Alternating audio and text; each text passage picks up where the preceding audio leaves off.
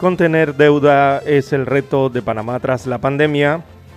Luego del argumento provocado por la crisis, será necesaria una reducción paulatina del paso de la deuda o del peso de la deuda sobre el Producto Interno Bruto del país. Esto luego del fuerte repunte de la deuda pública que está ocasionando eh, la pandemia Panamá tendrá la tarea de rebajar paulatinamente los niveles de endeudamiento. Al cierre de septiembre, el saldo de la deuda se ubicó en 36.107 millones de dólares, un aumento de 7.462 millones en tan solo un año. En más títulos eh, para la mañana de hoy, alivio financiero se extiende hasta junio del próximo año. El día de ayer, la Superintendencia de Bancos extendió las medidas de alivio financiero en los préstamos bancarios hasta el 31 de junio del año 2021. Así que clientes y bancos deben ponerse de acuerdo. La medida obedece a que los clientes y los bancos pueden modificar las condiciones del contrato financiero pactado. En otros títulos eh, para la mañana de hoy, amigos oyentes, el 23 de noviembre, fecha clave para el pacto del Bicentenario. Eh, ya existe entonces una fecha para el que sería el primer paso del diálogo nacional que convocará el presidente de la República de Panamá. Al menos eso fue de lo que conversaron ayer eh, el mandatario y representantes de los partidos políticos en el Palacio de las Garzas. Así que entre los temas a tratar en este diálogo figuran el futuro de la Caja del Seguro Social, la educación y la desigualdad. Asesor de salud pide que se aclare compra de batas. Se trata del doctor Francisco Sánchez Cárdenas. Él dijo si están eh, entregando insumos de, mala calidad, entonces que se investigue y se tomen las medidas necesarias, según reafirmó el médico Sánchez Cárdenas, miembro del Consejo Consultivo de Salud del Gobierno, esto sobre la denuncia del personal sanitario que pide el retiro inmediato de batas que compraron con cartuchos y que se estarían entregando en los centros de atención de salud del país. Las comparan con cartuchos. Bien, en otros títulos eh, para la mañana de hoy, amigos oyentes, la morosidad en algunos colegios particulares es del 90%. Representantes de la Unión Nacional de Centros Educativos Particulares reiteran la necesidad que el Estado otorgue una ayuda económica a los padres de familia para que puedan cubrir sus mensualidades en las escuelas privadas. También Fiscalía cambia medida cautelar al exdiputado Jorge Alberto Rosas. El 49% de las empresas agremiadas no ha podido reiniciar actividades. Esto en página económica. También eh, para hoy, amigos oyentes, tenemos que se registran 15 fallecimientos más por coronavirus en las últimas 24 horas en el país. Van 2.612 decesos producto de esta enfermedad. Ya se contabilizan 103.398 pacientes recuperados en el país. El total acumulado de los contagios es de 127.227 eh, personas recuperadas. Mientras el reporte de ayer indica de 792 nuevos casos de la enfermedad en el país. Bueno, amigos oyentes, La ola, la ola de violencia no se detiene en el país. Continúan los casos a diario de violencia en las calles, baño de sangre en el corregimiento de Pacora y también en San Miguelito. En el sector eh, este eh, perdió la vida Enrique Ortega, alias Patrón, quien tenía prontuario delictivo. En el mes eh, de septiembre habrían liquidado a su hijastro, mientras que en San Miguelito, Juan Madrid fue tiroteado dentro de su vehículo. Se maneja el móvil del robo en este caso. También eh, secta masacró a otra mujer eh, en la comarca Nave Buglé. Esta dama había desaparecido en septiembre y sus restos estaban enterrados en la zona Nave Buglé. Así que fue descubierta otra fosa clandestina ubicada en la comarca Nave Buglé, específicamente en el distrito de Muná, allí en el corregimiento de Crúa específicamente en la comunidad de Arcoiris, donde ayer fueron exhumados el cuerpo, los restos de una mujer de 28 años de edad, que fue asesinada y que no se descarta guarde relación con la secta que ha causado terror en ese sector del país. También, amigos oyentes, a nivel eh, internacional, bueno, lo que dice Francesco y lo que realmente dijo el Papa Francisco. Se refieren entonces a lo que está en un video documental y las palabras que dijo realmente el Papa Francisco sobre los homosexuales. ¿Quién originó y quién debe terminar la polémica por Francesco? La gran pregunta que se hace a nivel internacional ya que ahora surgen dudas sobre el origen de dichos del Papa sobre la unión civil entre personas del mismo sexo. En más de las internacionales, Francia registra nuevo récord de contagios por COVID-19, más de 41 mil casos en un solo día. Esto ocurrió el día de ayer. El primer ministro Jean Castex admitió que la situación es grave en su país y que el empeoramiento de la pandemia les lleva a extender el toque de queda a otros 38 departamentos de Francia desde la medianoche del viernes al sábado, con lo que habrá un total de 46 millones de personas afectadas en este país. En los Estados Unidos de América, bueno, Donald Trump y Joe Biden bajan las revoluciones en el último debate presidencial antes de las elecciones los candidatos a la presidencia dieron vida a un enfrentamiento mucho más tranquilo el día de ayer por la noche y sin tantas interrupciones a lo que fue el primer debate entre ambos. También se informa que la nave Soyuz MS-16 con tres tripulantes de la Estación Espacial Internacional a bordo aterrizó con éxito en la estepa kazaja, según informó el Centro de Control de Vuelos Espaciales de Rusia. Así que los cosmonautas Anatoly Ivanishin e Iván Wagner y el astronauta de la NASA Chris Cassidy regresaron a bordo de esta nave. Bien, amigos oyentes, estas y otras informaciones durante las dos horas del noticiero Omega Estéreo.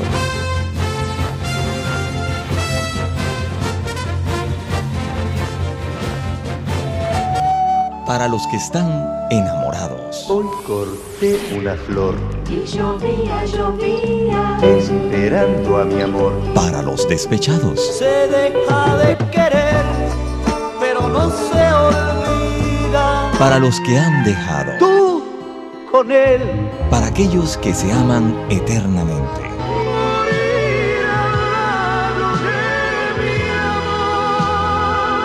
Para los que hacen propuestas indecentes. Yo necesito saber si quieres ser mi amante. Clásicos. Clásicos. Del sábado. Del sábado. Clásicos del sábado. Todos los sábados por Omega Estéreo 107.3, la radio. Sin fronteras. Omega Stereo tiene una nueva app. Descárgala en Play Store y App Store totalmente gratis. Escucha Omega Stereo las 24 horas donde estés con nuestra aplicación totalmente nueva. Omega Estéreo, cadena nacional.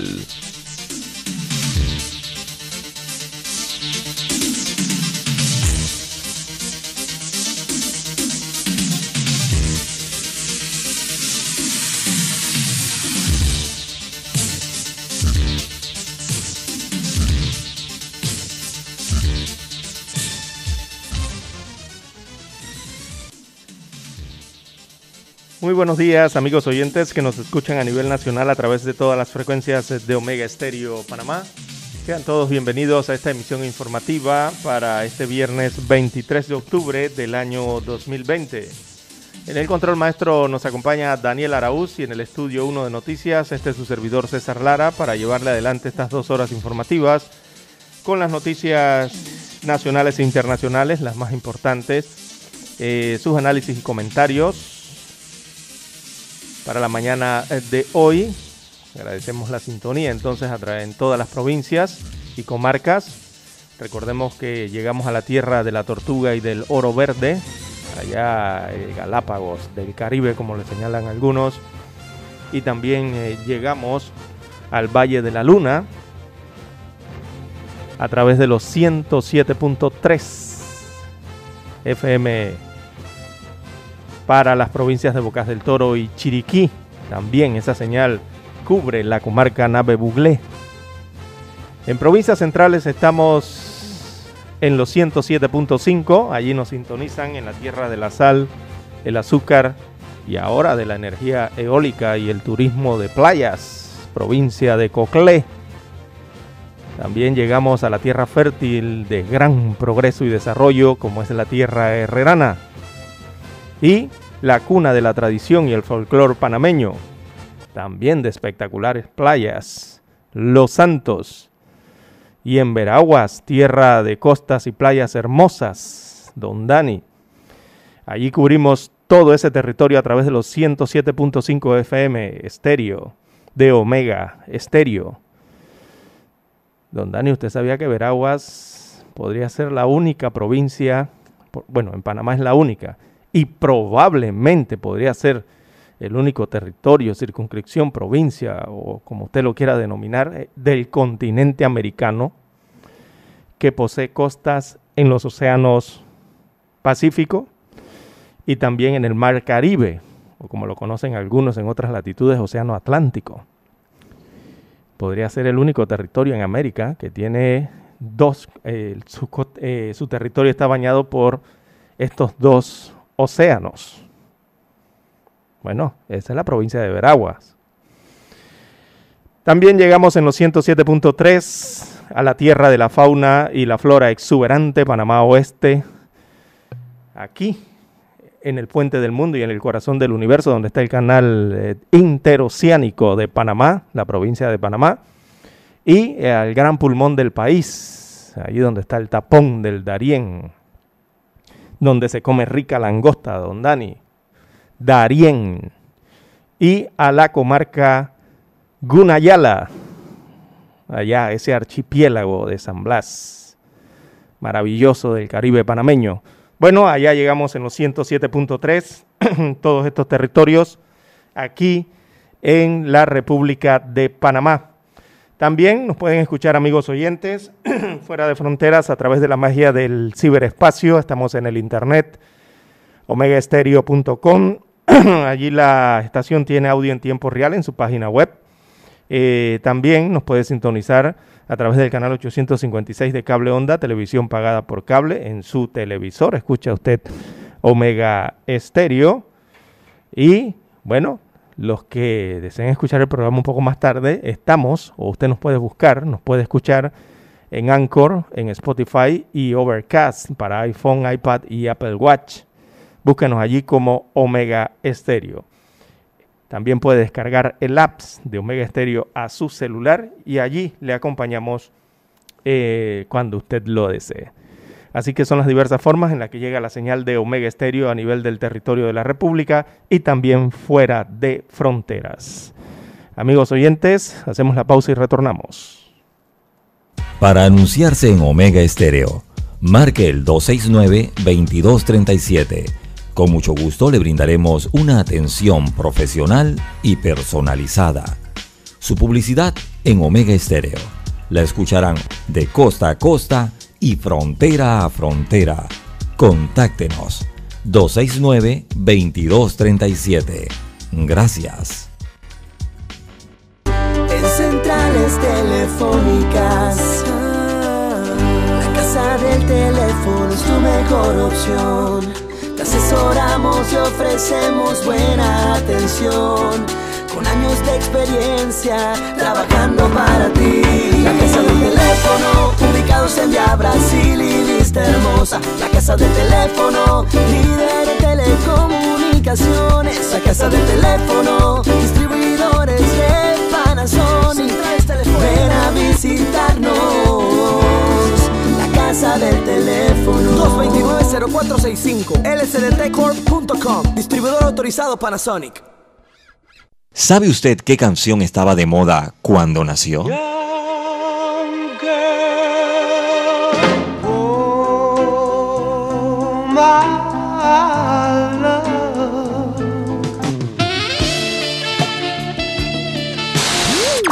Cuando el hombre llegó a la luna, ¿cuál era el tema que estaba sonando en la radio?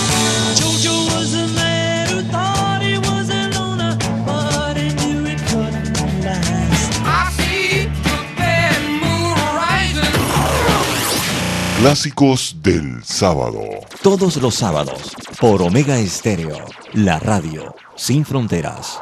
Esta es Omega Estéreo.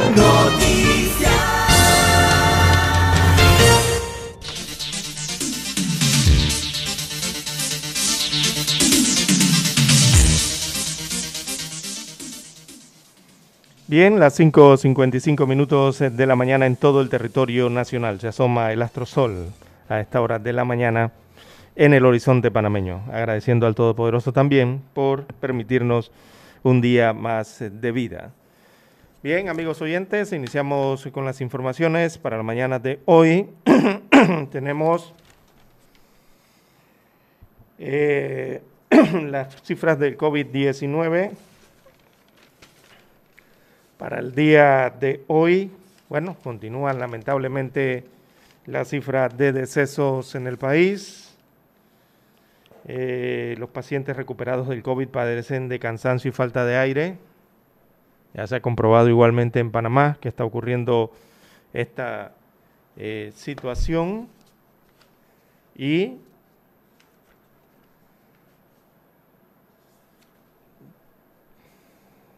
tenemos que tras realizarse 7.748 pruebas en las últimas 24 horas, las autoridades de salud confirmaron 792 nuevos casos positivos de la enfermedad. En tanto, se registraron 15 nuevas defunciones para elevar eh, la cifra total de fallecidos a 2.612. Hay un total acumulado de 127.227 eh, casos o contagios eh, es el total a lo largo de la pandemia, de los cuales 103.398 se han recuperado según las autoridades. Destacan las cifras, hacemos una sumatoria rápida. Eh, 21.217 casos activos eh, se registran hasta el momento en el país. Hoy día estas son las personas, esta cantidad, más de 21.000 más de 21.000 son las que están, eh, son portadoras del virus actualmente. En aislamiento domiciliario se reportan 20.547 personas, de los cuales 20.078 se encuentran en eh, sus eh, residencias, en sus casas, en sus unidades habitacionales, recibiendo tratamiento de forma ambulatoria y 469 eh, han sido alojados en hoteles transformados en hospitales, están en habitaciones de hoteles hospitalizados. En cuanto a los centros sanitarios, eh, tenemos que los hospitalizados suman 670, es la cantidad de pacientes que están en salas de hospitales. Eh, De ellos 550 son los que están en sala, 670 son los que están en los hospitales. Y veamos las unidades de cuidados intensivos. En su cuadro aparecen 120. 120 pacientes en unidades de cuidados intensivos eh, recibiendo tratamientos eh, de carácter especial en estas unidades de cuidados intensivos. Eh, así está el cuadro entonces del COVID-19. 2.612 son los pacientes que han fallecido a causa de la enfermedad.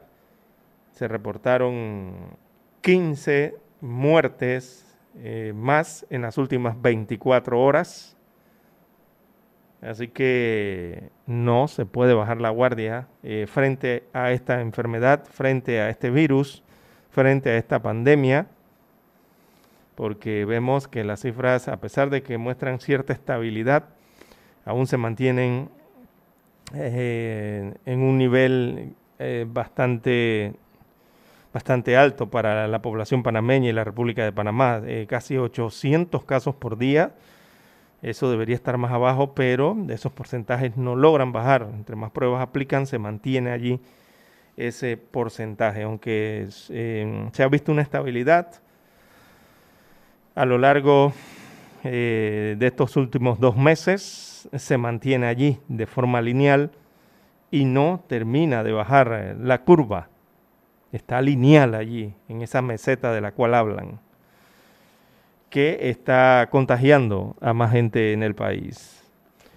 Bien, las seis en punto de la mañana tenemos que escuchar las notas eh, del himno nacional.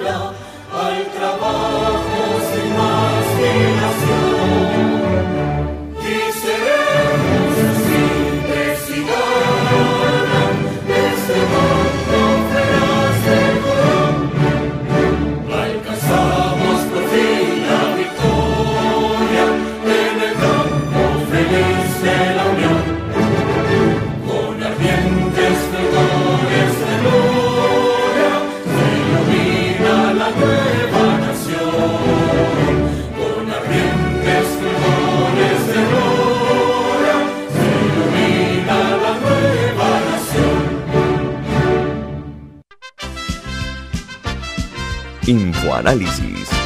De lunes a viernes, de 7 y 30 a 8 y 30 de la mañana por los 107.3 FM de Omega Estéreo. Con Guillermo Antonio Adames, Rubén Darío Murgas y Milton Enríquez. Infoanálisis, el programa para gente inteligente como usted.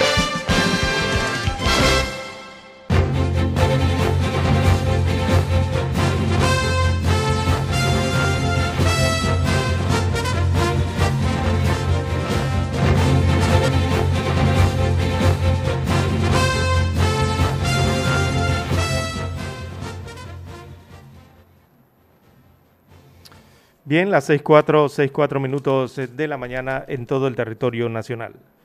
En más informaciones para la mañana de hoy tenemos que aún se les adeuda a enfermeras en plena pandemia por COVID-19. A pesar de que el gobierno central había dicho que se regularían o se regularizarían los pagos adeudados a enfermeras, el problema persiste, eh, según denunció la Asociación Nacional de Enfermeras de Panamá.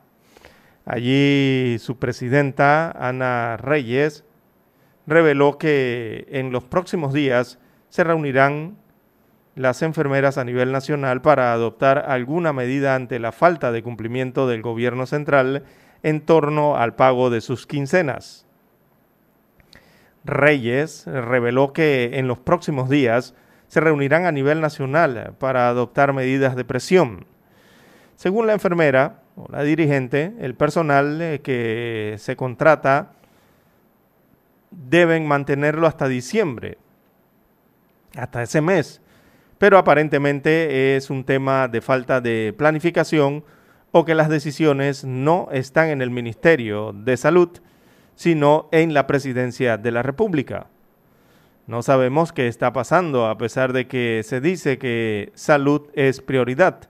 Pero al ver las acciones, eh, observamos, dice Reyes, no van acorde a lo planteado por las autoridades, según dijo la presidenta de la Asociación Nacional de Enfermeras de Panamá, eh, que están haciendo esta petición. Eh, dice que se necesita que la situación con el pago de las enfermeras se normalice, porque si no, vendrán acciones y medidas de presión.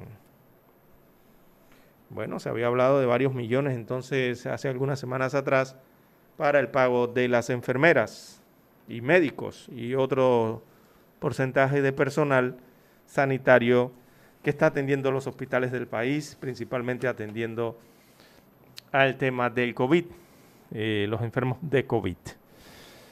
Bueno, también en, este, en estos mismos temas eh, anuncian marcha por la Caja del Seguro Social, la está anunciando el Consejo Nacional de Trabajadores Organizados CONATO, eh, va a realizar hoy una marcha para solicitar al presidente de la República, Laurentino Cortizo, el veto al proyecto de ley número 311 que integra a la Caja del Seguro Social y al Ministerio de Salud. Esto en el tema de las prestaciones de servicios de salud. Guillermo Puga, que es dirigente de Conato, eh, él manifiesta que dicha ley se abre, con ella se abre eh, el compás para que todos los panameños, inclusive extranjeros, se beneficien con la atención tanto de la Caja del Seguro Social como la del MINSA. Señala Puga que este tipo de irresponsabilidad le parece que va mucho más allá de un análisis profundo que tiene que hacerse de los ingresos que hoy en día tiene el programa de enfermedad y maternidad. Agrega Puga que el 85% de la población es atendida en la caja del Seguro Social y de llegar a ser una realidad de esa ley número 311, la institución evidentemente colapsaría para Aida de Maduro, quien es representante del CONEP en la Junta Directiva del Seguro Social, eh, no se puede endosar la responsabilidad del Estado al Seguro Social. Yo espero que el Ejecutivo considere el veto, no se tomó en cuenta a los asegurados ni la situación financiera de la Caja del Seguro Social, según resaltó esta representante del CONEP en la Junta Directiva de la Caja del Seguro Social. Así que el clamor de los trabajadores eh, se suma a lo que vive, lo, que vienen eh, luchando el personal de salud y también los jubilados que han manifestado su rechazo a esta iniciativa que surgió en el legislativo, fue aprobado en tercer debate y ha sido enviado al órgano ejecutivo eh, para su respectivo análisis, esperando sanción o veto presidencial. Así que la mayoría de los grupos siguen pidiendo el veto a este proyecto de ley eh, presentado por un diputado de la provincia de Bocas del Toro y que fue aprobado en la Asamblea Nacional eh, a finales de la semana pasada. Bueno, en cuanto a eso, también se ha informado que será el próximo 23 de noviembre. Esa es la fecha que ha establecido el órgano ejecutivo para lo que han denominado el pacto del bicentenario. Lo han titulado así o lo han denominado así, que no es más que otro diálogo nacional que se suma y se va a convocar para tratar entonces temas eh, como el futuro de la caja del Seguro Social, la educación y la desigualdad. Pero evidentemente aquí el punto principal va a ser la caja del Seguro Social. Al menos eso fue parte entonces de lo que conversaron el presidente Laurentino Cortizo con representantes de cada uno de los partidos políticos establecidos en el país. Así que los dirigentes de los colectivos políticos, los presidentes en este caso, explicaron que el mandatario atendió por separado a los jefes de primero del Partido Panameñista, después atendió a Cambio Democrático, después eh, al oficialista Partido Revolucionario Democrático y también hizo otra reunión con los de los demás eh, partidos eh, que son algo más pequeños, ¿no? que son el Partido Popular, el Movimiento Liberal Republicano Nacionalista, que es el Molirena, y también el Partido Alianza.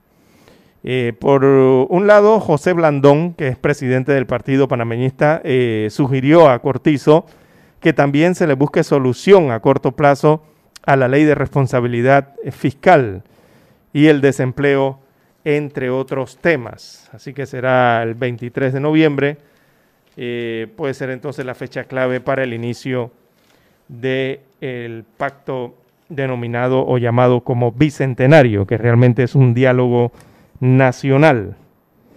Así que Cortizo invitó formalmente a todos los jefes de los colectivos políticos al pacto bicentenario, que tiene como eslogan el pacto, el eslogan es cerrando brechas. Yo me quedo con lo de diálogo nacional. Eh, se tiene previsto entonces para el 23 de noviembre, no obstante, según los propios participantes en la reunión de ayer, no quedó nada en concreto. Lo único claro es que se hará una convocatoria para esa fecha. Además, el mandatario les anunció que el equipo de gobierno que coordina el tema se reunirá con la directiva de cada partido y allí les explicará la metodología y los temas, entre otros aspectos.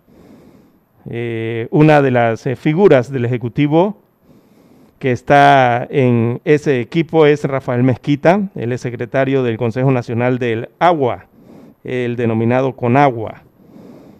Así que va a estar en el equipo del Diálogo Nacional. A diferencia de otras reuniones, eh, Cortizo varió esta vez la modalidad, según se informa desde el Palacio de las Garzas. Eh, no fue una reunión conjunta, sino por cita, aparte cada uno, ¿no? Cosa que extrañó a algunos de los presidentes de los partidos políticos. El mandatario atendió por separado entonces a los representantes del PRD, al representante del de, eh, partido panameñista, por, eh, eh, bueno, vamos a darle el detalle de quiénes son los representantes del PRD a los cuales atendió Cortizo. Él atendió a Pedro Miguel González y a Vinicio Robinson por separado, que son los representantes del PRD. Luego de atendido ellos, atendió a los representantes del partido panameñista, que eran José Isabel Blandón y Luis Ernesto Carles. También atendió por separado a los representantes de Cambio Democrático, que eran Rómulo Rux y Yanivel Ábrego. Además, eh, Cortizo hizo otra reunión con los representantes de los colectivos más pequeños. En cuanto al caso del Partido Popular, atendió a José Ramos y a Juan Carlos Arango por parte del Partido perdón, Popular. Son sus representantes. Alianza, eh, allí atendió a José Muñoz y a Manuel Zambrano del Partido Alianza y por parte del Movimiento Liberal Republicano Nacionalista, que es el Molirena, atendió a Francisco Pancho Alemán y a Tito Rodríguez. Así atendió entonces a los diferentes miembros de los colectivos políticos para anunciarles este, esta fecha para el diálogo nacional denominado Pacto Bicentenario y que tiene como eslogan Cerrando Brechas. Así que eh, después que se dieron estas reuniones. Eh, por ejemplo, Rómulo Rux fue entrevistado, él es el presidente del Partido Cambio Democrático. Él dijo que en el encuentro se limitó a una invitación personal y formal al pacto eh, bicentenario, o sea, al diálogo nacional. Eh, dijo Rux, se nos dio fecha de la tercera semana de noviembre y espero que se modifique porque el país exige diálogo ya indicó que dejó claro que es de suma importancia que haya representación de los diversos sectores que estén dispuestos a aportar en forma productiva y que sea un verdadero diálogo.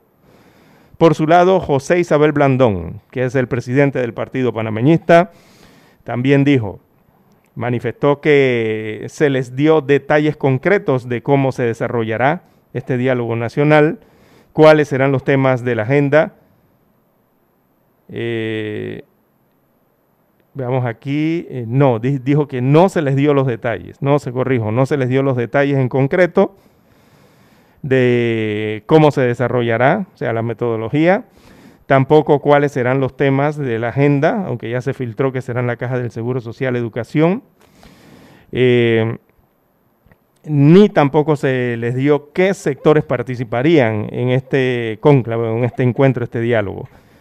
Según Blandón, solo se les adelantó que Rafael Mezquita, jefe de Conagua, se reunirá con la junta directiva de cada partido para informarles sobre la metodología. José Ramos, secretario general del Partido Popular, expresó que la reunión fue bien rápida, según dijo, y el tema concreto, señaló, se nos invitó a participar al diálogo. Fue todo lo que dijo. Así que entre los temas que Cortizo prevé abordar en el diálogo eh, nacional está la desigualdad de la caja, está primero la desigualdad, también el tema de la caja del Seguro Social y el tema de la educación nacional, entre otros, aunque no se ha concretado la lista, no se ha oficializado la lista hasta el momento. Esta es la cuarta vez que se reúne el presidente Cortizo con los jefes de los partidos políticos en lo que va de su administración gubernamental. Bien, las seis, perdón, 6.20, 6.20 minutos eh, de la mañana en todo el territorio nacional. Bueno, fue lo que se extrajo ayer de estas reuniones, por lo que se denominará este diálogo nacional o pacto bicentenario del bicentenario, como le titulan eh, después de esa reunión, eh, ni la presidencia de la República ni el mandatario hicieron mayores pronunciamientos. Es más, no se pronunciaron después de la reunión, solo lo hicieron los representantes de los partidos políticos que estuvieron en ella, señalando algunos aspectos someros entonces eh, de lo que resultó y del llamado para noviembre eh, y atender ese tema principal, porque va a ser el tema principal, la caja del Seguro Social, a pesar de que se incluyan otros temas en el diálogo nacional, este es el que va a centrar la situación. Eh, ¿Por qué? Porque se requiere una definición urgente con el tema de la caja del Seguro Social. Ya el seguro en ciertos programas, eh, no, no, no podemos estar esto de que vamos a dejarlo para el otro año, no se puede esperar incluso mucho más, porque las matemáticas, las cifras, los cálculos, a veces las matemáticas son bien exactas, ¿no? Y ya nos han señalado entonces esas mismas matemáticas eh, que el, los programas, por lo menos ya hay resultados operativos negativos, que simplemente significa que los ingresos no son suficientes para satisfacer las necesidades de la institución. Y eso eh, ya ocurre desde el año pasado. Pero también se ha calculado entonces que las reservas, ya la reserva se agota. Y antes de que llegara la pandemia se establecía ya que la reserva iba a dar hasta el año 2026. Hasta el 2026 se agotaba esa reserva pero como todos sabemos, llegó la pandemia del COVID-19 al país y la pandemia eh, de esta enfermedad lo único que ha hecho es acelerar las cosas. O sea, ya no se puede hablar del año 2026, de un agotamiento de las reservas. Ya quizás se puede estar hablando del año 2023 o 2024, posiblemente llegaría el agotamiento de esa reserva. Estamos en el 2020, a punto de entrar al año 2021 Así que ya entenderá entonces la celeridad que hay que andarle a este tema de la caja del seguro social. Eh, porque es eh, una de las principales instituciones, eh, sobre todo en el tema de seguridad social, y representa, lo que representa para la economía nacional la Caja del Seguro Social es mm, significativamente importante para la economía. Así que que el seguro social no esté bien o esté con problemas financieros, como ya se ha conocido, lo, que ha ocurrido, lo que está ocurriendo con las jubilaciones y pensiones, o que otros programas como el IBM de la Caja del Seguro Social entren en estas situaciones de números rojos, eso es una magnitud de un problema grande para la economía eh, nacional y desgraciadamente es más grande de lo que muchos imaginan. Eh, de llegar estos programas a, estar en, serios problemas o en quiebra, por ejemplo, estos riesgos o sistemas, eh, ya todos lo sabemos, sencillamente no habría dinero para seguir pagando las actuales pensiones y jubilaciones. Y esto quiere decir que si a usted no le pagan las pensiones o jubilaciones, los que ya están en la edad de jubilarse o que ya la están gozando, eso quiere decir que esos jubilados y pensionados tendrían que regresar. O sea, si no te pagan la pensión, ¿tú qué haces? A los 62, 65, 70 años de edad. ¿Tú qué harías, Daniel? Si usted es jubilado, supongamos, y tiene 66, eh, vamos a ponerle 63 años, recién jubilado. Está cobrando usted su cheque de jubilación y de repente le dicen, bueno, no hay dinero para emitirte ni siquiera el cheque. O no hay dinero para respaldar esos cheques, esas jubilaciones. ¿Qué pasaría? ¿Qué harías tú? ¿qué tendrías que hacer? Tendrías que regresar a trabajar, Daniel. ¿Qué más vas a hacer? A ver cómo te ganas la vida, ¿verdad? Entonces, eh, por allí comienza esta situación. Eh, quizás los jubilados tendrían que regresar a trabajar. Así de sencillo, lo pongo yo. O alguien los tendría que mantener, alguien te tendría que mantener, Daniel. O en el mejor de los casos tendrías que acudir y pasarte al subsidio estatal 120 a los 65 pero todo significaría una carga. ¿Te das cuenta del problema del seguro social? Bueno, digamos que en lo remoto que la quiebra llegase a ocurrir, eso es muy eh, remoto realmente, pero hay que, hay que ver todos los escenarios. Otra consecuencia sería que los que estamos cotizando actualmente, estamos pagándole las jubilaciones a los que ya las están gozando, nosotros que todavía no nos hemos retirado, bueno, tendríamos que continuar, no sé, laborando hasta fallecer. Porque no habría plata. La plata que hoy cotizamos es la que gozan y, dan eh, al fondo a cada cheque que reciben los que hoy día están jubilados y pensionados. Sencillamente hoy día eh, no cotizamos para nosotros, sino para pagar las jubilaciones de otros. Así, de eso se trata el sistema solidario, ¿verdad? Así está establecido. Nosotros que estamos ahora mismo, Daniel, usted que está trabajando y paga su cuota, usted está expenso entonces a que eh, los que están naciendo los que ya van creciendo y logren en un momento trabajar cuando lleguen a su edad adulta, sean los que le pague a usted, ¿verdad? Sus cuotas cuando usted se va a jubilar a los sesenta y tantos años de edad. Así que funciona básicamente así el sistema solidario. Y indudablemente que ante todos esos escenarios, eh, unos más dantescos, otros más eh, positivos, pero que provocarían algunos caos, claro que ningún gobierno quisiera meterse allí. Y ese ha sido el problema de las últimas administraciones gubernamentales, de no tomar una decisión, porque sabemos que es una decisión difícil pero saben que para eso se eligen los gobiernos. Los gobiernos se eligen para administrar. Los gobiernos se eligen para enfrentar problemas y solucionarlos, por muy difícil que se presente la situación. Al final, es la administración gubernamental o el gobierno central quien tiene que asumir la responsabilidad de pagar las actuales jubilaciones y garantizar las cotizaciones actuales. Si a la caja del Seguro Social, bueno, se queda sin billetito, pues digámoslo así. ¿Y cómo se garantiza eso? Bueno, el seguro social se garantiza con recursos, se, garantiza con fondos. Estas situaciones se arreglan con plata, porque es la plata que paga todo. La plata en el seguro social es la que paga las pensiones y las jubilaciones en los cheques, es la que paga en los servicios que presta la caja del seguro social en sus otros programas. Se necesitan fondos.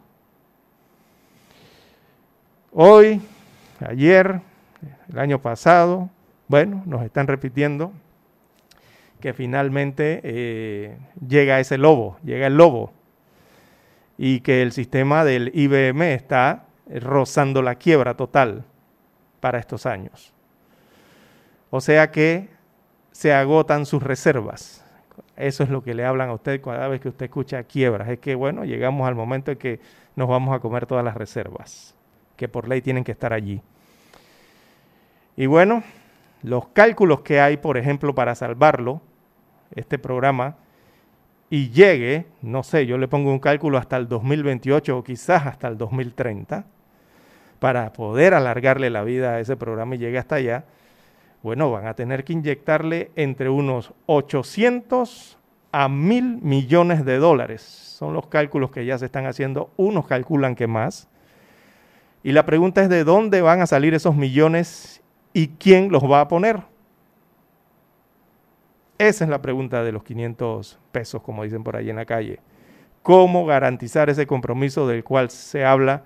Sería de casi mil millones de dólares para salvar por unos años más, salvarlo por unos 7, 8, quizás hasta 9 años más, no sé, yo le pongo hasta 10 años más para salvarlo o sea, lo mismo que hicieron en el 2005 la administración Torrijos, fue tomar decisiones difíciles para salvar eh, estas, estos riesgos o programas y extenderles la vida por un par de años más. Bueno, ya esa vida se está acabando para estos años, que le extendieron en el año 2005. Y hay que tomar nuevas decisiones al respecto. ¿Verdad?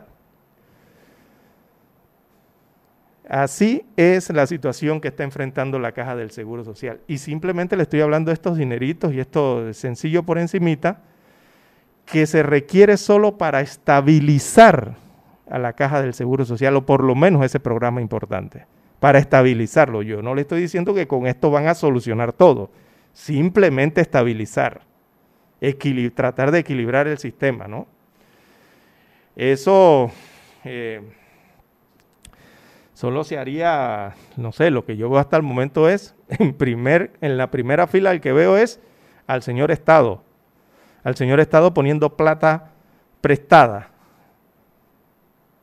para poder eh, ver el tema de la deuda actual de la caja, eh, de las situaciones en el Seguro Social y, bueno, si pone plata, entonces ya usted sabe lo que ocurre en la parte del Estado.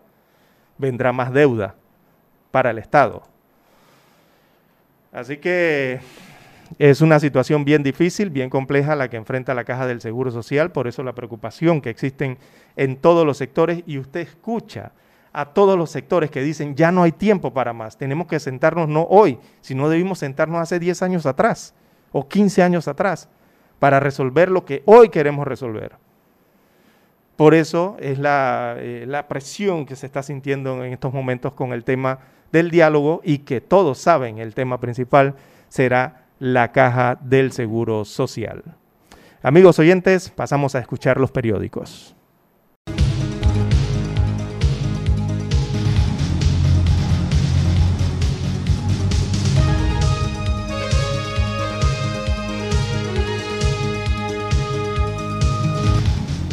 Bien, amigos oyentes, el diario La Estrella de Panamá titula para hoy, moratoria bancaria se extiende hasta junio del próximo perdón, año. El gobierno y los bancos firmaron un acuerdo, que realmente es eso, un acuerdo, este jueves para extender la moratoria hasta el 30 de junio del 2021. La medida establece que los clientes y los bancos pueden modificar las condiciones del contrato financiero. Por eso es que esto no es ley de la República, ni lo será aunque debería promulgarse o, tratar de hacer que esto quede en blanco y negro como si fuera una ley de la República. Porque recordemos que eh, quiénes son los que firman los contratos cuando usted pide un préstamo para lo que sea, auto, casa, carro, personal, no sé. Lo firma usted y el, el representante legal o la entidad bancaria.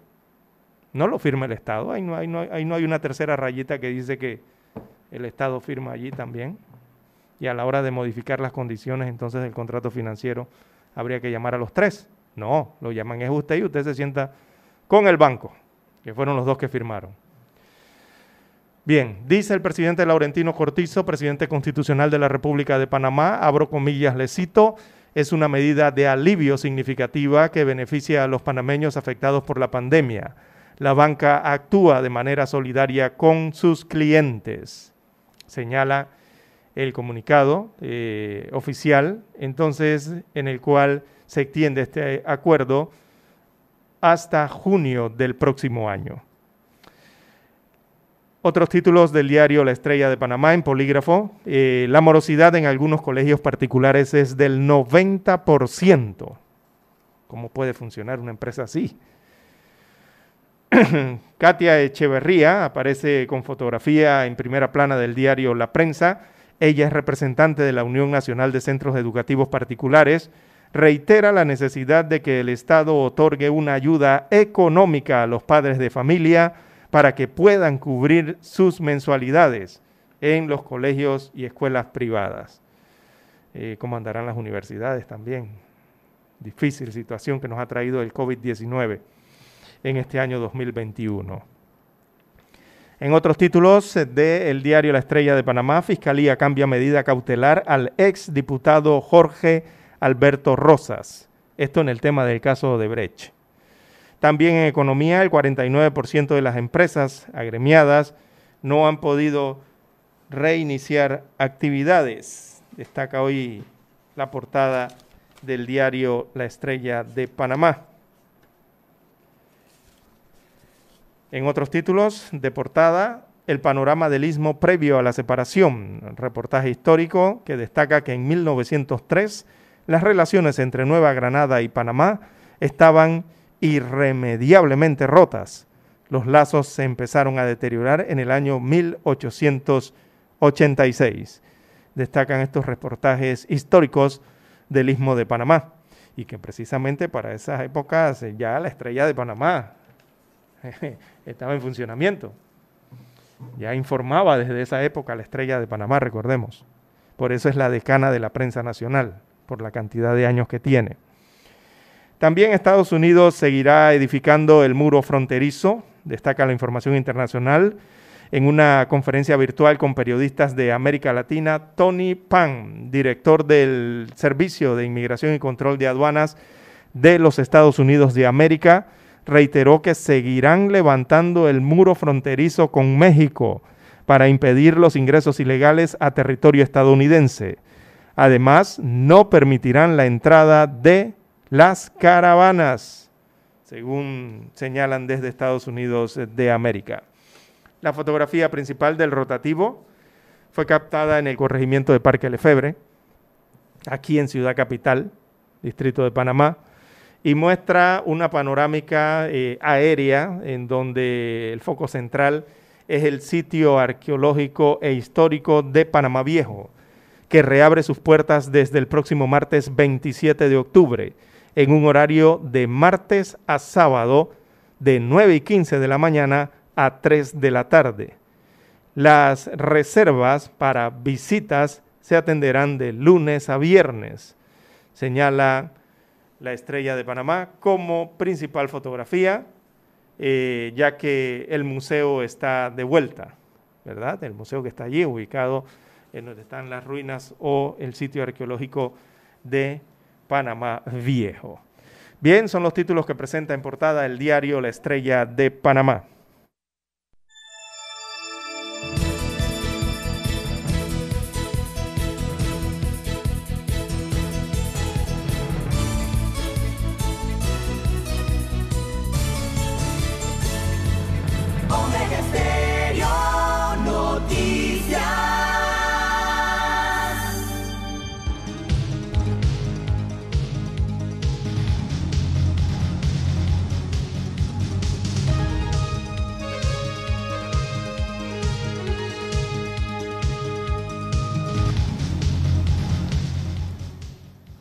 Bien, el diario La Prensa titula para este 23 de octubre, para el día de hoy viernes, Contener deuda, reto de Panamá tras la pandemia.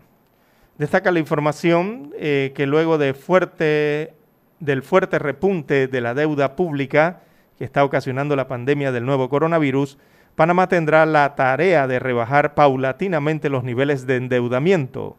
Al cierre de septiembre, el saldo de la deuda se ubicó en 36.107 millones de dólares, un aumento de 7.462 millones de dólares en tan solo un año.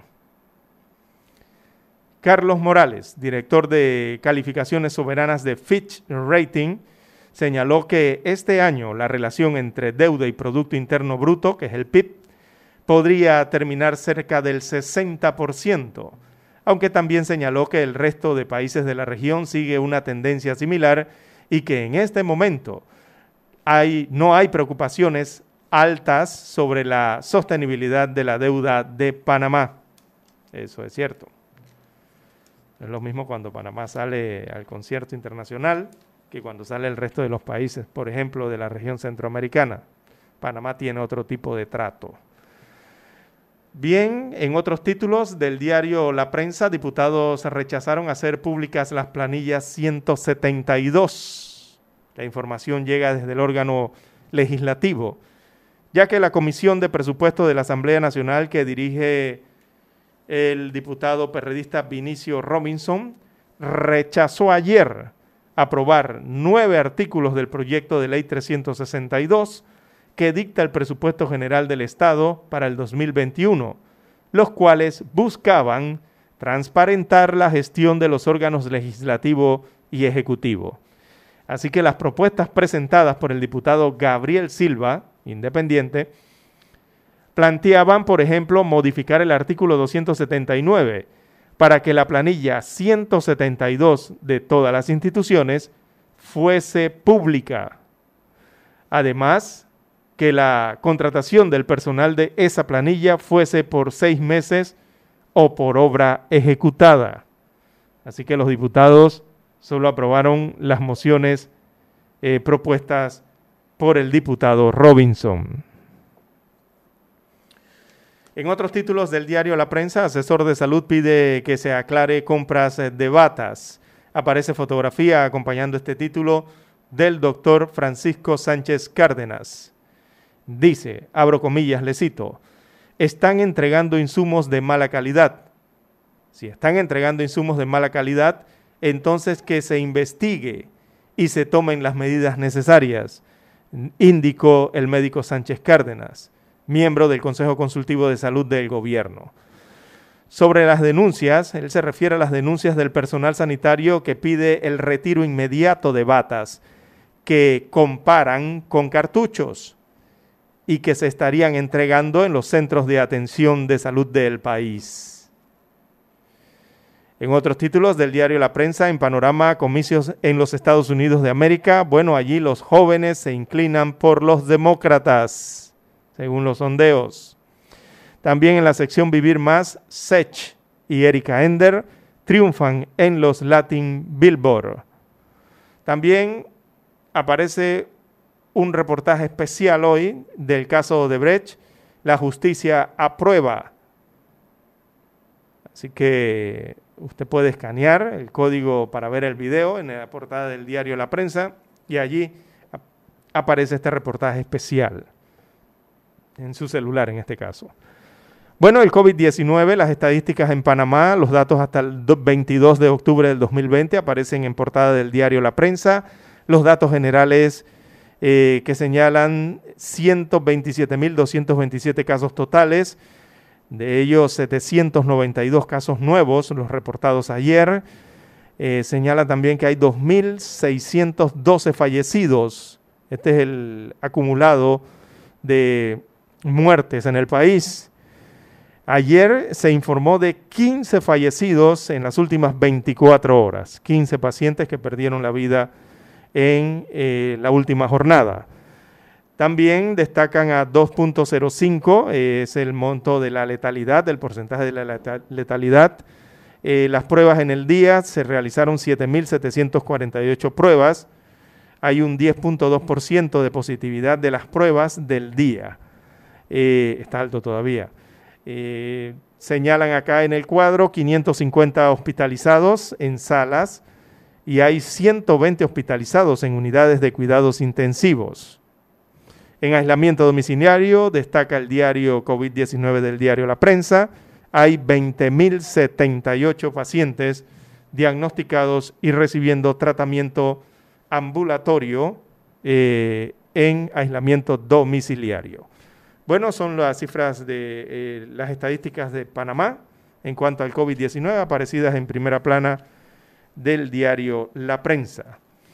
También tiene un destaque hoy el diario La Prensa respecto a el alivio financiero que se extendió el día de ayer hasta junio del próximo año.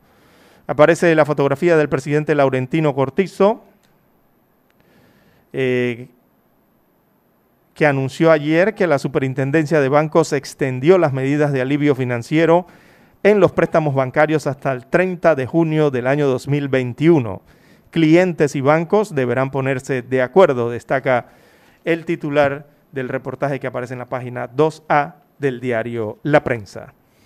Con este título culminamos la lectura de los principales titulares de los diarios estándares de circulación nacional.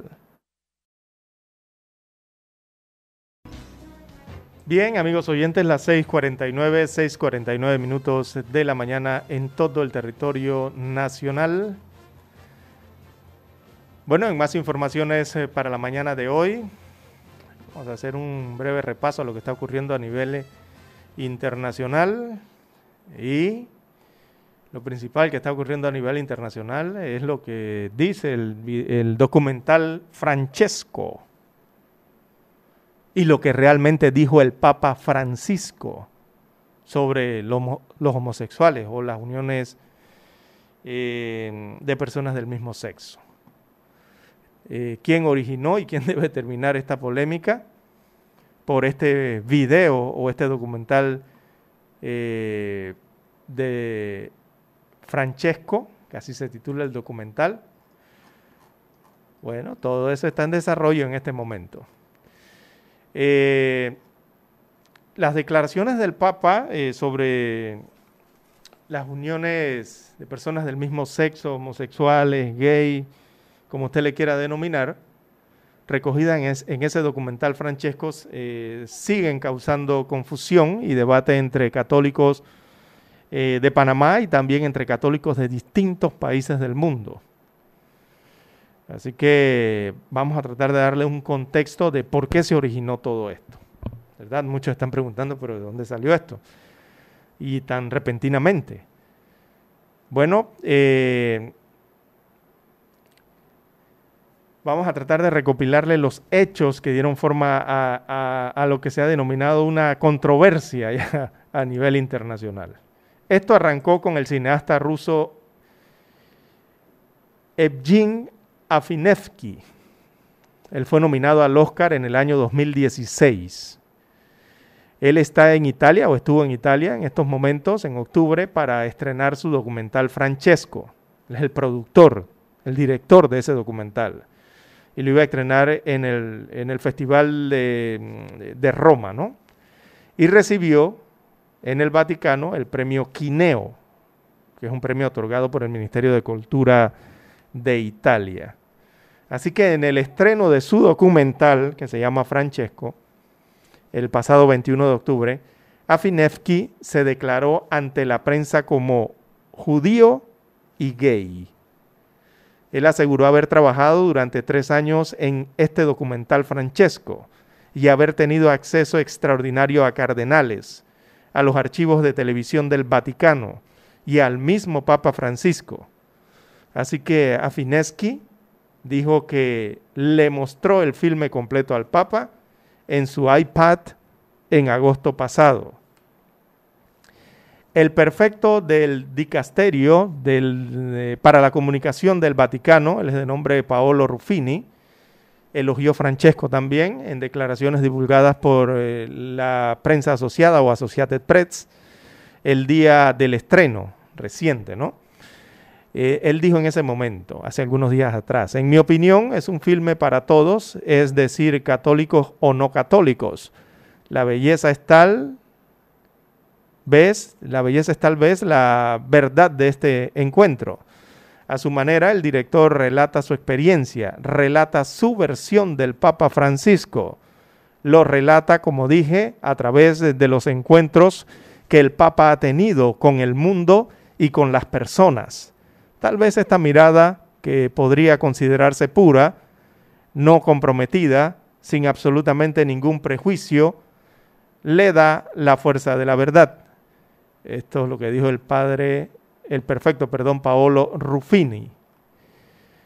Bueno, tras su estreno, Francesco, que es el documental, el video, dio la vuelta al mundo en menos de 48 horas.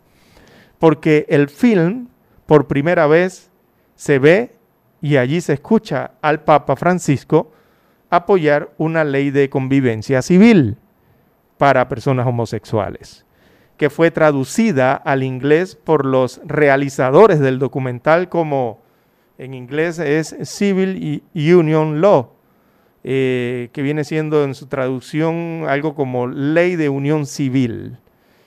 En medio de la polémica, el arzobispo de La Plata, acá en Argentina, y uno de los, para el continente americano en Argentina, y uno de los más cercanos colaboradores del Papa Francisco, recordemos que el Papa es suramericano, eh, lo asesoró en la redacción de la Amoris Laetitia. Aseguró que unión civil y ley de convivencia civil son lo mismo para el pontífice. Eso lo dijo el arzobispo de La Plata, allá en Argentina. Así que Monseñor Víctor Fernández explicó que cuando fue arzobispo de Buenos Aires siempre tuvo esta opinión e incluso años atrás hubo una discusión en el episcopado argentino donde Bergoglio, el apellido del Papa Francisco, defendía esto, ¿no? Pero perdió, dicen desde Argentina. La mayoría decía que eso se iba a confundir con el matrimonio y preferían no innovar. Bueno, tras ver el documental estrenado en inglés, eh, periodistas de varios medios de comunicación del mundo eh, le han preguntado al director ruso que lo hizo, que es de apellido Afinesky, sobre el origen del video en el que el Papa Francisco habla de la ley de convivencia civil, que su equipo tradujo en los subtítulos como Civil eh, Union Law. Afinesky aseguró que el Papa se lo dijo a él a través de un traductor, pero no quiso decir cuándo lo dijo. Este es el tema de que estas son declaraciones que no son de este año, sino que son declaraciones de algunos años atrás. Sin embargo, después del estreno, eh, Antonio Espadaro, él es el director de la revista jesuita La Civilata Católica, dijo a Associated Press que no hay nada nuevo ahí. Francesco, eh, o sea, no hay nada nuevo en el documental porque ese clip o ese video es parte de la entrevista concedida a Alasraki. Bueno, es un extracto insertado en la película, ya que el director eh, Afinevsky editó varias distintas entrevistas del Papa. Solo es una entre otras. En efecto, me parece extraño que la gente no lo recuerde, dijo Espadaro, entre tantas declaraciones que ha dado el Papa en los últimos años. Así que, bueno, el análisis de toda esta polémica, esta controversia, está en el fragmento sobre la ley de convivencia civil que aparece en ese documental, o, unión civil, como le han denominado algunos, eh, y que no figura en la versión completa, que por ejemplo algunos canales de televisión importantes de noticias a nivel mundial, se está hablando de Televisa en México, ellos difundieron eh, esta entrevista, eh, pero no la transcripción que el Vaticano publicó de la misma antes de su emisión. Así que vienen todas las comparaciones a, esto, a este documental, amigos oyentes, ya le han hecho hasta estudios. Mire, se han puesto a estudiar imagen por imagen, eh, si las iluminaciones coinciden, si el encuadre coincide, si la escenografía coincide. Todo esto lo han ido analizando para determinar entonces si no hubo ediciones en el documental, ¿verdad? Y se montaron imágenes sobre imágenes, o se cortaron las declaraciones, o se editaron. Así que en el documental lo que aparecen son breves frases del Papa para armar eh, un discurso, discurso que armó el director del propio documental, y agregó la parte sobre la ley de convivencia civil, que fue retirada de la versión difundida por algunos canales de televisión internacionales y también por el Vaticano en el año 2019. Así que todo esto ha venido ocurriendo desde el pasado 21 de octubre, cuando em, se, daba este festival de cine en Roma y se publicaba entonces este documental denominado Francesco, en donde aparece el Santo Padre. Bueno, así está la situación entonces con este documental. Eh, el director del documental recibió un premio, recibió un premio en Italia, eh, incluso en el propio Vaticano, en los jardines del Vaticano, eh, por su documental. Y lo recibió de funcionarios de la propia Santa Sede. Bueno, entre varias preguntas que las personas se hacen, que los periodistas están haciendo a nivel internacional, no han tenido la oportunidad de presentar las eh, desaparecidas autoridades vaticanas. Eh, las palabras del Papa Francisco se preguntan todos si han sido editadas fuera de contexto y no significan lo que parecen, porque el Vaticano eh, no desautoriza el documental. Y eso es lo que extraña a todos. Y aclara el pensamiento del Papa sobre ese punto. Tampoco lo ha aclarado profundamente. Salió un padre, un miembro del Vaticano, a, sí, a, desmentir el, tema de los titulares que aparecieron en algunos medios de comunicación social hace unos dos días, en las que hablaban sobre esto. Entonces, todos se preguntan por qué una autoridad vaticana como Ruffini considera que Francesco tiene la fuerza de la verdad cuando señalan otros que es evidente que el director ruso de este video habría mentido para algunos sobre el origen de las frases más polémicas del documental. Así que todo está en investigación, en análisis, y hasta el momento, unos, unas 48 horas o un poco más, no se ha conocido declaraciones del Papa Francisco al respecto de esta controversia que se está registrando a nivel mundial por esos titulares y lo que realmente aparece en el video del documental Francesco, que es la vida o parte de la vida, el desarrollo de eh, Bergoglio como papa. En Multivan estamos listos para darte la mano cuando más lo necesitas. Multivan presenta la buena noticia. Los centros comerciales reabrirán sus puertas al público los días domingo. Erika Zamora, vocera de la Asociación de Centros Comerciales, ha manifestado que estarán abiertos en horario de 11 de la mañana a 7 de la noche, tras el levantamiento de la cuarentena total. Es más o menos alineado a lo que el gobierno había solicitado en las franjas horarias de las actividades con los estándares de los protocolos de seguridad. Además dijo la vocera de los centros comerciales que desde el 28 de septiembre, cuando se dio la reactivación eh, de los centros comerciales, se ha registrado un incremento paulatino en cuanto al movimiento comercial. Después de meses cerrados, los centros comerciales abrieron sus puertas al público en medio de estrictas medidas de bioseguridad para evitar la aglomeración y propagación del virus que produce el COVID-19 a finales del mes de septiembre pasado. En Multibank estamos listos para darte la mano cuando más lo necesitas. Ven y cuéntanos hasta dónde quieres llegar. Consolidar tus deudas, comprar ese carro que tanto te gusta, planificar tu futuro a corto y largo plazo. Vamos, es el momento. Te esperamos para ofrecerte las mejores opciones para cada etapa de tu vida. Multibank, 30 años de experiencia a tu lado. En Multibank estamos listos para darte la mano cuando más lo necesitas. Multibank presentó la buena noticia.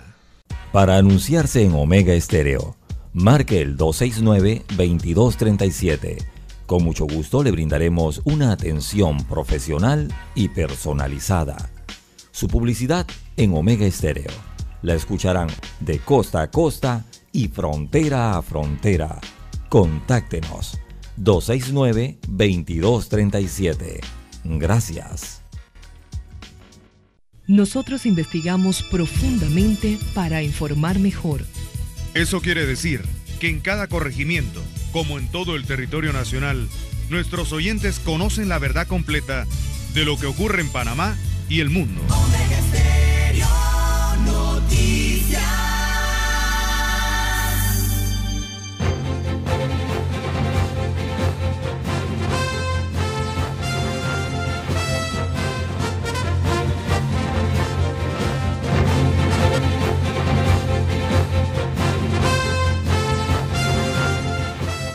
Bien, las 7.8, 7.8 minutos de la mañana en todo el territorio nacional. Bueno, y venezolanos claman por regresar a su país a través de un vuelo humanitario. Son venezolanos que están aquí en la República de Panamá y quieren regresar a su suelo natal en Sudamérica. Así que un grupo de aproximadamente medio millar de venezolanos se apostaron en el Aeropuerto Internacional de Tocumen en protesta para exigir un vuelo humanitario para regresar a Venezuela. Eh, ellos alegan que desde el mes de marzo han estado solicitando un vuelo humanitario para retornar a su país, lo que no ha sido posible y por tal razón se mantienen varados. Desde entonces hemos venido gestionando un vuelo humanitario con la Embajada de Venezuela en Panamá para repatriarlos, pero a la fecha no tenemos vuelos, a pesar de que nos han dicho que se puede hacer, según asegura Rafael Suárez, que es vocero de este grupo de venezolanos. Ellos indican que tienen conocimiento de que la Cancillería de la República eh, o el Ministerio de Relaciones Exteriores de Panamá solicitó un vuelo humanitario para buscar a los residentes panameños que se encuentran varados en Venezuela y que ese vuelo sería para el día sábado y el eh, por lo que ellos piden entonces regresar en ese mismo vuelo sin embargo fue negada esa posibilidad a pesar de que el vuelo va a regresar vacío de Venezuela, según señalan estos venezolanos que están exigiendo eh, al país que se abra un vuelo humanitario para ellos regresar a su país. También otro grupo de venezolanos protestaron ayer ante la embajada de su país para exigir esto mismo, para exigir el vuelo humanitario y retornar a Venezuela. Así que hubo gritos allí enfrente de la embajada venezolana eh, porque eh, sus nacionales esperan respuestas de las autoridades para regresar a su tierra. Son venezolanos que están aquí en Panamá. Eh, según los quejosos,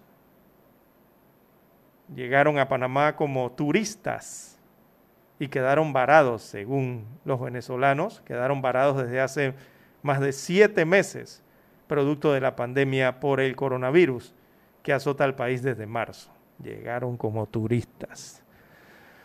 Hay que resaltar que el gobierno venezolano prolongó hasta el 12 de noviembre el cierre de los vuelos ante la pandemia del COVID-19, una medida que entró en vigor el pasado 12 de marzo.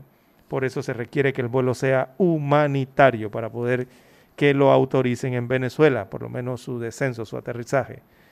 Así que son casi medio millar de venezolanos, unos 450 a 500 venezolanos que vienen exigiendo eh, este vuelo humanitario se autorice por parte de Panamá o busque los respectivos permisos en Venezuela eh, para que se realice.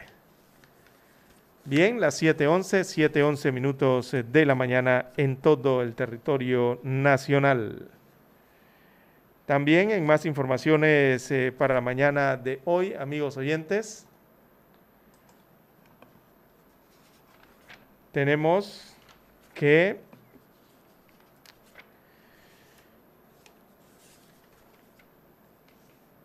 Veamos el, estamos tratando de descargar aquí.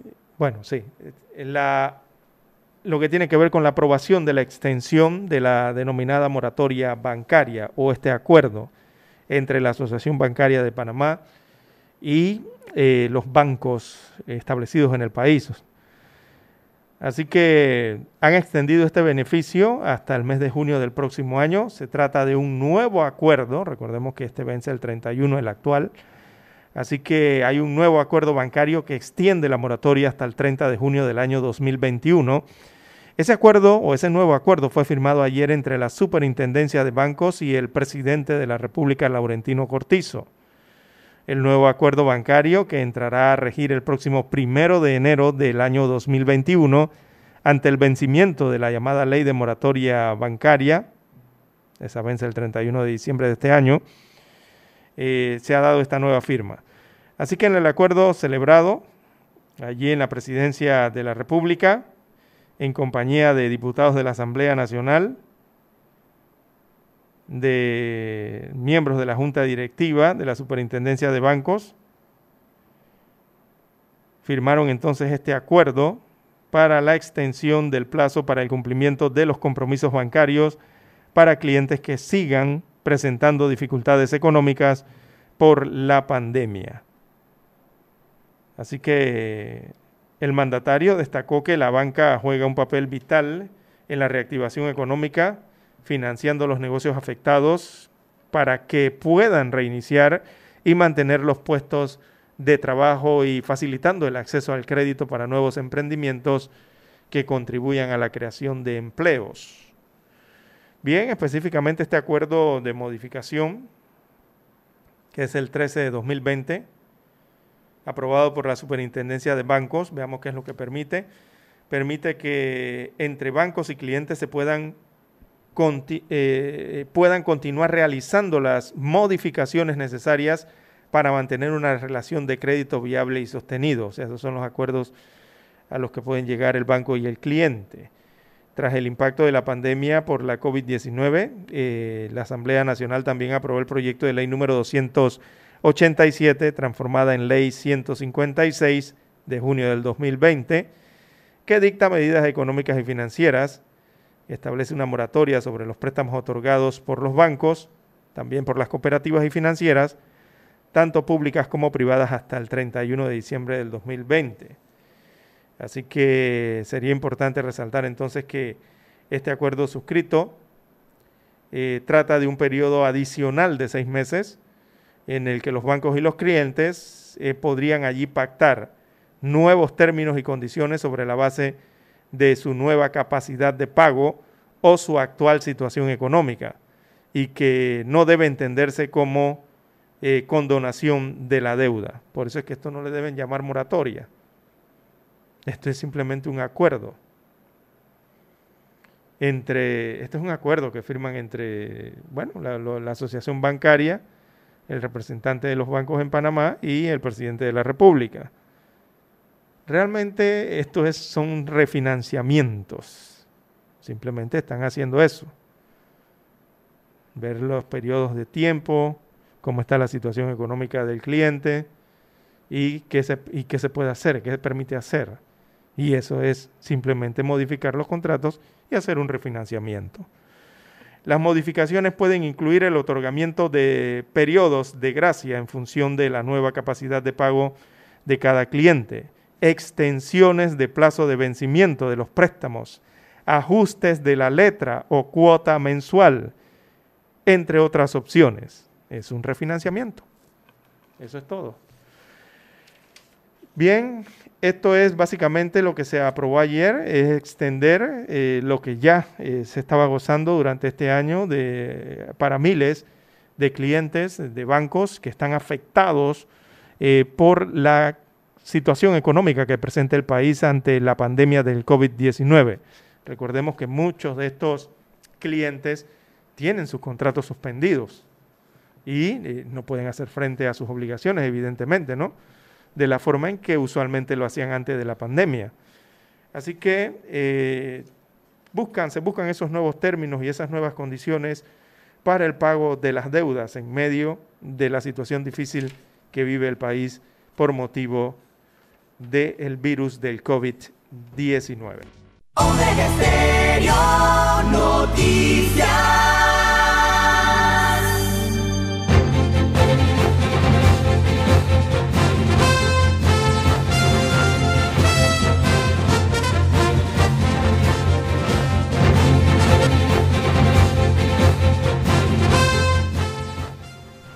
Bien, las 7.20, 7.20 minutos eh, de la mañana en todo el territorio nacional. Bueno, revisando redes sociales, sigue la controversia por las palabras o por lo que ha sido publicado eh, en este video documental eh, Francesco. Y lo que volvemos a decir es que la primera conclusión de esa entrevista que aparece en un extracto del video la primera conclusión que se llega allí es que yo he observado y he visto los textos del Vaticano en cuanto a las declaraciones del Papa. Recordemos que al Papa donde se mueve, si va en el avión, si va en el Papa móvil, si va a una reunión, todo es grabado, todo. El Vaticano ha reproducido eh, las grabaciones y el texto de parte de ese extracto que aparece en el eh, video documental. Y la primera conclusión que uno llega es que la entrevista original fue masivamente editada.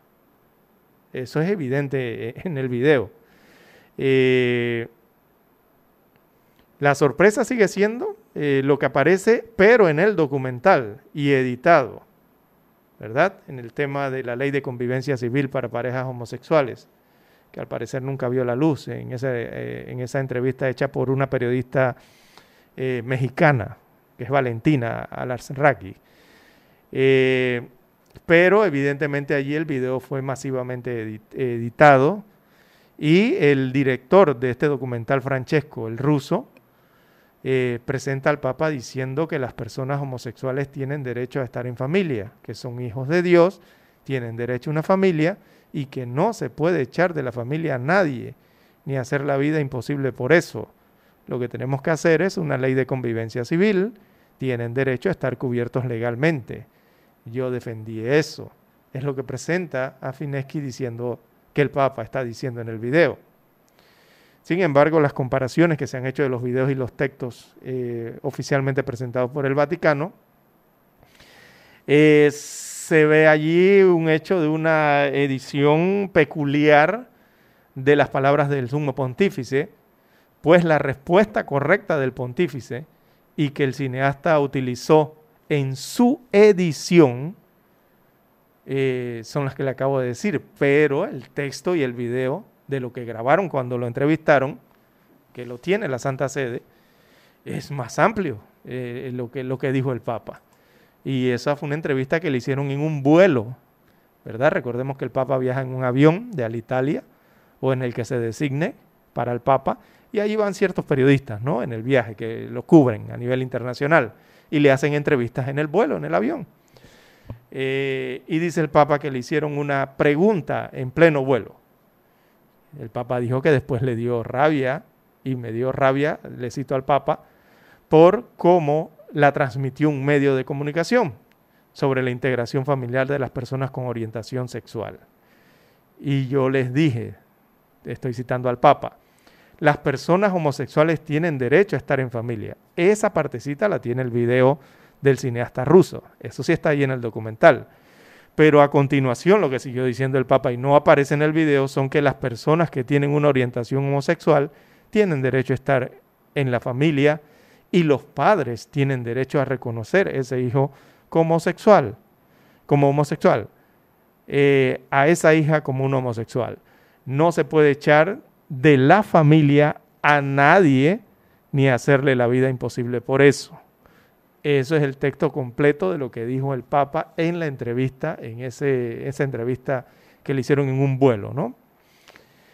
Eh, los extractos sí aparecen entonces en el video del documental Francesco que fue presentado en Italia hace algunos días atrás y que ha causado entonces toda esta controversia y toda esta polémica en torno al Papa Francisco. La verdad es que si uno observa los textos y los videos, eh, vuelvo y reitero, hay una edición masiva a eh, el video y lo que dijo el Papa Francisco. Supongo yo que por el tema de acoplarlo al documental, por temas de tiempo, de estilo que se utilizan para los videos ¿no? de estos documentales. Así que, bueno, la situación continúa y esto ha causado cierta confusión a nivel internacional. Bien, las 7.25, 7.25 minutos de, de, la mañana en todo el territorio nacional. Eso por lo que me están preguntando de las dudas eh, sobre el origen de lo que había dicho el padre, ¿no? Y que me han preguntado en las redes sociales. Bien, eh, en más informaciones para la mañana de hoy. Bueno, la Asamblea Nacional gasta cerca de 500 mil dólares en contratos directos en medio de la pandemia. Y esto es recientito, ya que la Asamblea Nacional eh, en medio de toda esta crisis que vive el país por el COVID, ha realizado una serie de contratos directos en los últimos tres días que suman más de 460.490 dólares, según aparece en el portal Panamá Compras. Entre los contratos que ha realizado la Asamblea Nacional en las últimas 72 horas, eh, bajo la administración de Marcos Castillero, está uno por 28.552 dólares para las compras de bandejas para la desinfección de calzados que serían instaladas en diferentes oficinas y el Pleno de la Asamblea Nacional. Allí son 28 mil dólares para estas bandejas, donde uno llega y pone los pies, ¿no? Para limpiarse la suela de los zapatos. Estos son los conocidos pediluvios. Igualmente hay otro contrato por 48.246 dólares para el soporte técnico de la página web de la institución. También hay otro por 48.700 dólares para el servicio de mantenimiento preventivo del panel de alarma correspondiente a los meses de julio a diciembre del año 2020. Otro de los contratos realizados por la Asamblea Nacional en los últimos días es por 49.557 dólares para mejoras de lo que vendría siendo el sistema, el sistema tecnológico de cables de datos en la planta baja del edificio. Ese, es el anexo, el conocido anexo en la Asamblea Nacional.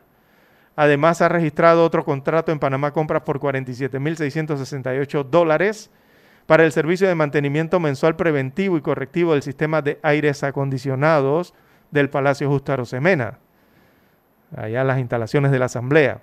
Eso incluye las manejadoras y condensadoras. Y hay otro contrato, entonces, para la reparación del Departamento de Presupuesto y Suministro e instalación de techos y drenajes del Departamento de Transporte. Todo eso aparece en la página de Panamá Compra y allí eh, se registran entonces eh, otras contrataciones en los últimos tres días que suman cerca de 500 mil dólares en contratos que son directos en medio de la pandemia. Amigos oyentes, no tenemos tiempo para más. Tenemos que entregar la emisión informativa para la mañana de hoy. En el control maestro nos acompañó Daniel Araúz. Y en el estudio 1 de noticias, este es su servidor César Lara, invitándolos mañana, Dios mediante, no, perdón, el lunes, Dios mediante a las 5 y 30 de la mañana a una nueva emisión informativa del noticiero Omega Estéreo. A continuación los dejamos con los amigos de Info Análisis.